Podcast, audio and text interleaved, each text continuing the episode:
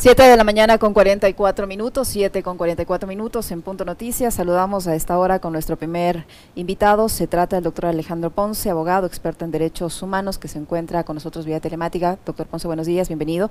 Le saludamos a Alexis Moncayo, quien le habla, Licenia Espinel. Estamos viviendo momentos críticos en la capital de la República, en el sector de la Comuna y la Gasca, donde, como hemos escuchado la prefecta Paola Pavón, todavía necesitaremos varios días, posiblemente semanas, para tratar eh, de, de limpiar toda esta zona. Mientras tanto, las personas damnificadas, más de 400, ha dicho la prefecta de Pichincha, Paola Pavón, eh, sufren momentos de angustia, no solo en el ámbito emocional, porque han perdido un ser querido, sino también en, en, su por, en lo que ven hacia el futuro. ¿Cuál va a ser su porvenir ahora? Que muchos de ellos lo han perdido prácticamente todo o casi todo. Va a ser muy difícil eh, que, que logren recuperarse en el plazo inmediato o en el corto plazo. Doctor Ponce, buenos días. Le saludamos a Alexis Moncayo, quien le habla a Licenia Espinel. ¿Qué acciones eh, legales, si es que cabe en este caso, los damnificados pueden ejercer o pueden emprender eh, para reclamarle a, las autoridades por esta falta de previsión? Buenos días, bienvenido. Buenos días, Licenia. Buenos días, Alexis. Les agradezco por la, por la invitación. A ver, eh, antes de hablar de acciones que se pueden tomar o, medidas judiciales que se pueden tomar. Habría que partir de una situación eh, diferente o de un presupuesto diferente. Es qué es lo que debe hacer en este momento el municipio o la entidad gubernamental que está a cargo de esto, que es del municipio del Distrito Metropolitano de Quito. El municipio, bajo una reciente sentencia de la Corte Constitucional, precisamente esta semana, habla de que se debe garantizar el hábitat seguro para los, para los ciudadanos, para las personas que habitan en, en un territorio determinado.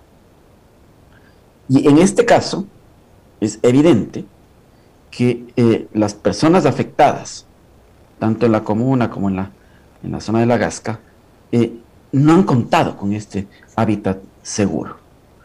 Bajo esa perspectiva, el municipio de Quito, el distrito metropolitano de Quito, debería adoptar de manera inmediata todas las medidas necesarias para restituir a estas personas en este derecho al hábitat seguro. Esa sería la primera medida. No se trata de medidas de carácter paliativo en este momento, de tratar de dar pequeñas soluciones, buscar que eh, la ciudadanía, eh, por solidaridad, colabore con estas personas, después de decir a la ciudadanía, ya no colabore, por favor, sino realmente de tomar medidas que sean las adecuadas y efectivas para garantizar el hábitat seguro. Doctor, ¿cómo le va? Qué gusto también poder conversar con, con usted. Eh, ¿Qué mecanismos digamos, a más de los ya conocidos, que son además comunes, ¿no? El, el, el, órgano competente para fiscalizar en este caso es del propio consejo, ¿no? Están los concejales quienes, quienes se encargan de legislar y fiscalizar puertas adentro. Pero eh, hay, digamos, acá, y lo hemos conversado durante esta semana con, con, con otros invitados, eh, la vigencia de planes, por ejemplo, el plan lluvias, eh, el plan de las laderas del Pichincha, plan eh, fuego, etcétera, para la época de, de, de, lo, de los veranos secos. Eh, pero el, el, problema es que teniendo ese plan y teniendo ya una hoja de ruta a seguir en este tipo de emergencias, los organismos como el municipio no lo han hecho, no lo hacen. ¿Por qué? Porque fue de la alcaldía de Moncayo y Moncayo no es de mi partido ni tal. Fue de la alcaldía de no sé quién, entonces como es de esa alcaldía y no es mi coideario y tal. Entonces ¿Qué otro tipo de mecanismos debe haber? Se hablaba mucho de la famosa silla vacía. Esta creo que es la oportunidad también como para que se reivindiquen ese tipo de figuras, ¿no? Y la, democracia vaya un pasito más adelante, donde los ciudadanos también empiecen a participar de forma más activa. Yo creo que desde la perspectiva política tenemos un problema que es aún mayor, que no solo se da en, en los ámbitos de los gobiernos autónomos descentralizados. Pero hablando de Quito, el problema fundamental está en lo que nos ha dicho Alexis. Pensamos en que el proyecto de ciudad dura cuatro años o dura lo que dure una alcaldía. El proyecto de ciudad debería ser un proyecto permanente con independencia de quién sea el encargado de la administración. Cuando se dejan de tomar las medidas para brindar una protección efectiva a la población, tenemos estos hechos como los ocurridos en, esta semana. No podemos pensar en que porque acabó una alcaldía, un, plan se termina. Más bien, acaba la alcaldía y continúa. Algo que seguramente no se habrá planteado es qué ha hecho el municipio luego de la construcción de estas obras que entiendo que se dieron en los años 90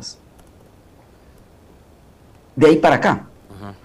¿De qué manera las diferentes administraciones municipales han actuado para adaptar esas obras a lo que significa un cambio climático? He oído hablar hace un momento a un funcionario público, o hace un momento, en estos días, a un funcionario público, en el que mencionaba que las lluvias fueron excesivas. La pregunta es, ¿estamos listos para lluvias excesivas? ¿Estamos listos para un cambio climático que implica este aumento de lluvias Probablemente no. Y esto se debe precisamente a lo que ha señalado de que las administraciones municipales únicamente se preocupan de aquello que es de este periodo, de este momento, de esto que le dará votos o que le dará réditos políticos y no se piensa en qué es lo que le hará bien a la ciudad de manera permanente.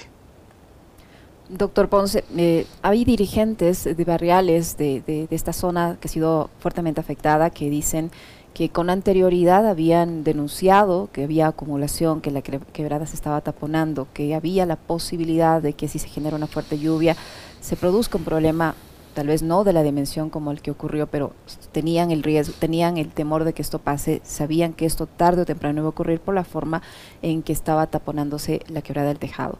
Dicen que ya advirtieron a las autoridades municipales en este caso, pero que no fueron escuchados. En ese sentido, de ser así, si tienen la constancia de que lo alertaron, de que comunicaron, de que informaron, ¿qué pueden hacer? Legalmente, ¿qué pueden hacer? Bueno, si es así, y, no dudo que lo sea, eh, yo he visto casos en los que se han presentado denuncias frente a, potenciales riesgos y el municipio de Quito muestra una total desidia. No me sorprendería que este sea el caso.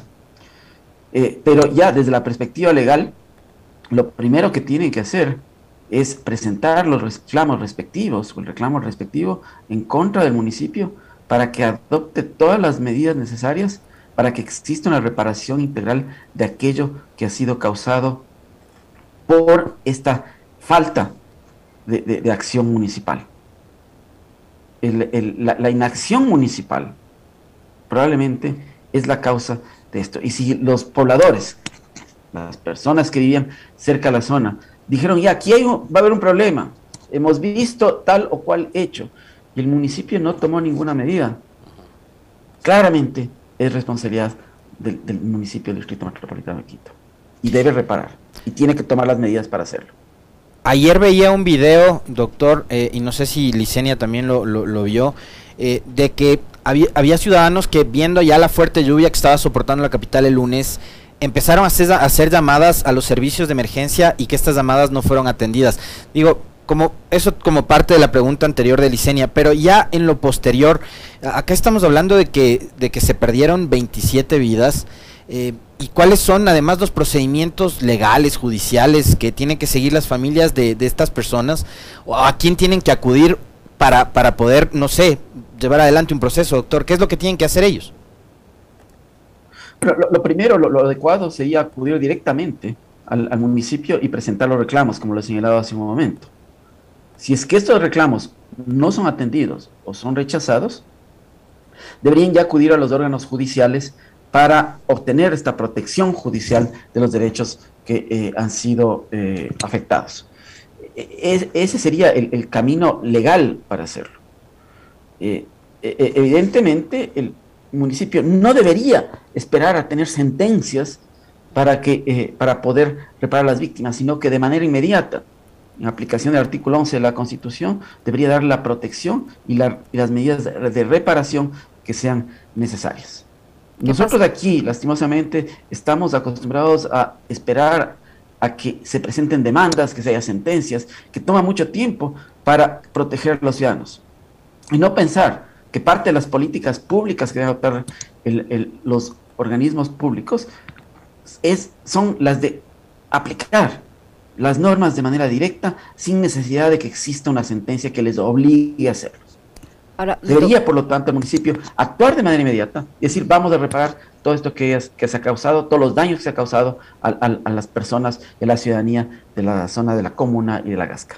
Hablando de reparación, doctor, ¿qué pasa, por ejemplo, si entre estas 27 víctimas, obviamente o seguramente hay padres de familia que eran el sustento en sus hogares, posiblemente hay personas ahora que, han quedado huérfanas, eh, tal, vez entre estas víctimas había gente que no tenía empleo, ¿Qué va a pasar con esas familias? Esas familias a quién les pueden reclamar porque o su padre o su madre que sostenía su hogar ahora ya no está y ya no está para asegurarles lo más elemental que es la supervivencia, la alimentación, la educación, etcétera.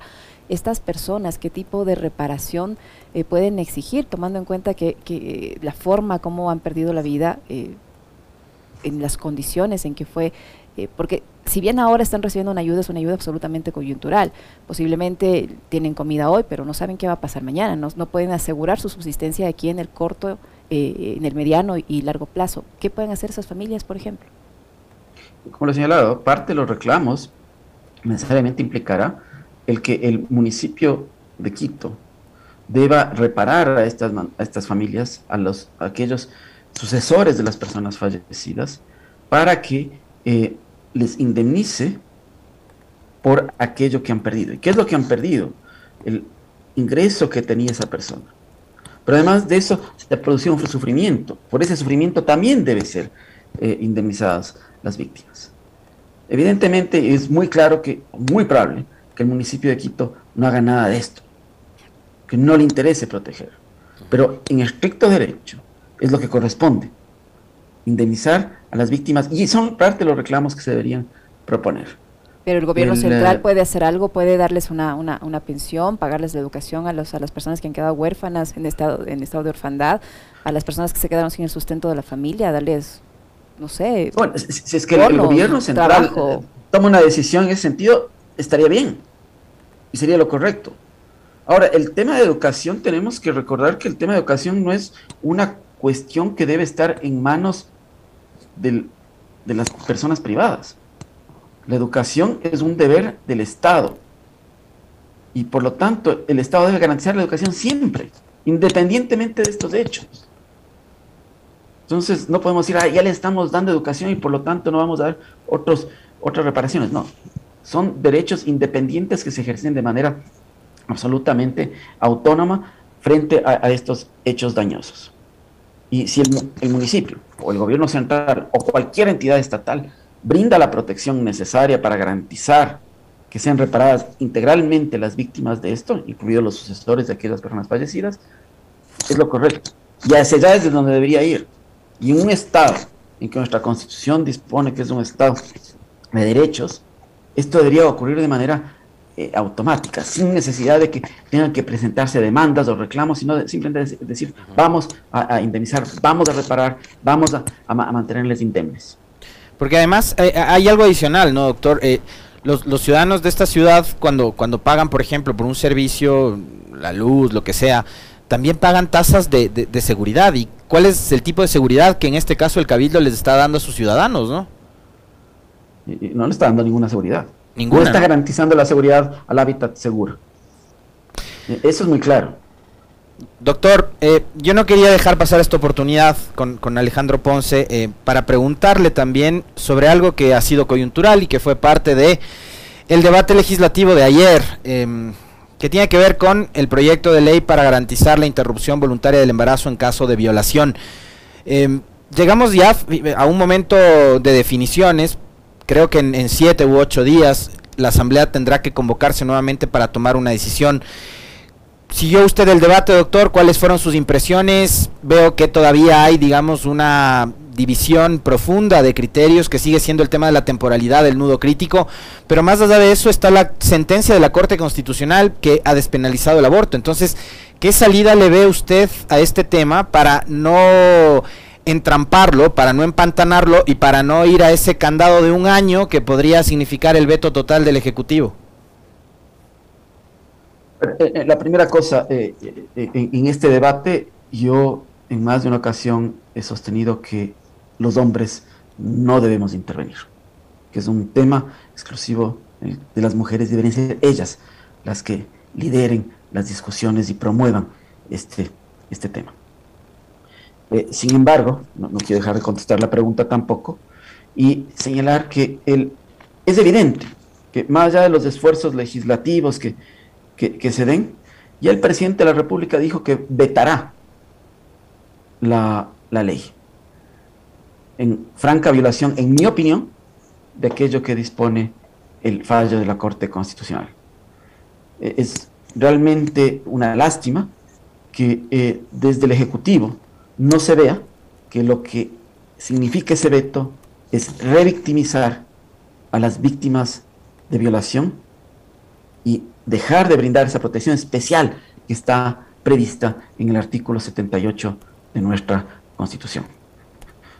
El, debate legislativo de ayer de muchos asambleístas eh, muestran eh, esencialmente que no han leído siquiera la sentencia de la Corte Constitucional que no entienden lo que se está discutiendo. Y sobre todo no entienden que el tema del aborto por violación está despenalizado para todas las mujeres que han sido violadas. Muy eh, penoso y vergonzoso lo que está sucediendo en nuestra asamblea.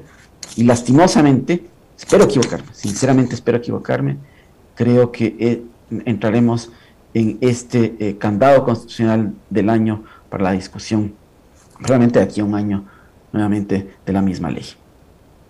Lamentable. Muchísimas gracias, doctor, por su tiempo, por la información que nos ha proporcionado el doctor Alejandro Ponce, jurista, experto en derechos humanos, que ha estado con nosotros. Muy amable, doctor. Muchísimas gracias. Muy gentil, doctor. Gracias. Muchas gracias a ustedes.